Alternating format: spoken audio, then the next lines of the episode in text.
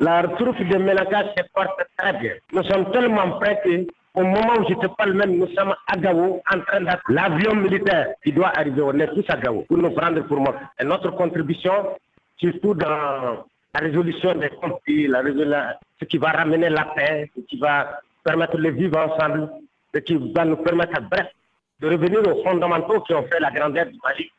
Ça, Menaka va vous les présenter cette année.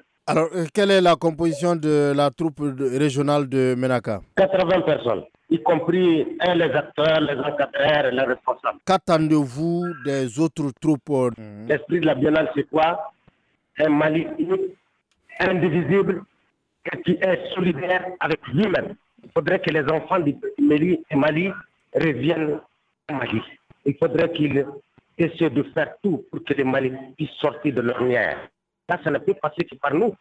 Ce Mali-là, aujourd'hui, si on ne les défend pas, personne ne va les défendre dans notre place. J'espère que toutes les régions vont, abonder dans ce sens. Selon vous, euh, qu'est-ce que la Biennale peut euh, apporter? C'est le brassage, l'interpénétration. Il faudrait que les enfants de Caille se sentent chez eux quand ils sont à, Kidal. Les enfants de Menaka se sentent chez eux quand ils sont à Sikasso. Et c'est ça qu'on appelle le brassage.